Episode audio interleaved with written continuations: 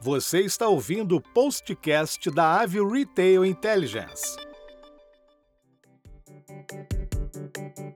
Você sabe qual o tempo médio do consumidor na sua loja?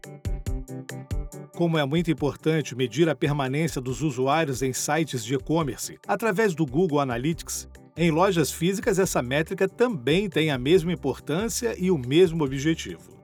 Você sabia que o tempo de permanência do consumidor na loja quer dizer muito sobre o seu varejo, sobre o perfil de cada consumidor ou até mesmo do seu público em geral?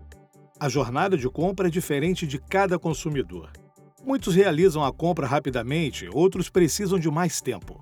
Em contraponto, pesquisas mostram que quanto maior o tempo de permanência na loja, a probabilidade de conversão será maior.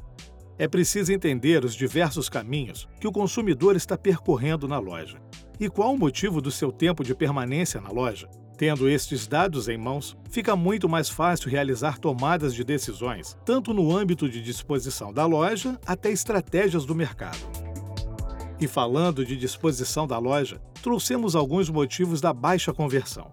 O primeiro são os layouts incorretos ou pouco atraentes, onde nem todos os itens estão expostos ou estão em difícil acesso. Outro fator é a falta de engajamento no atendimento dos vendedores.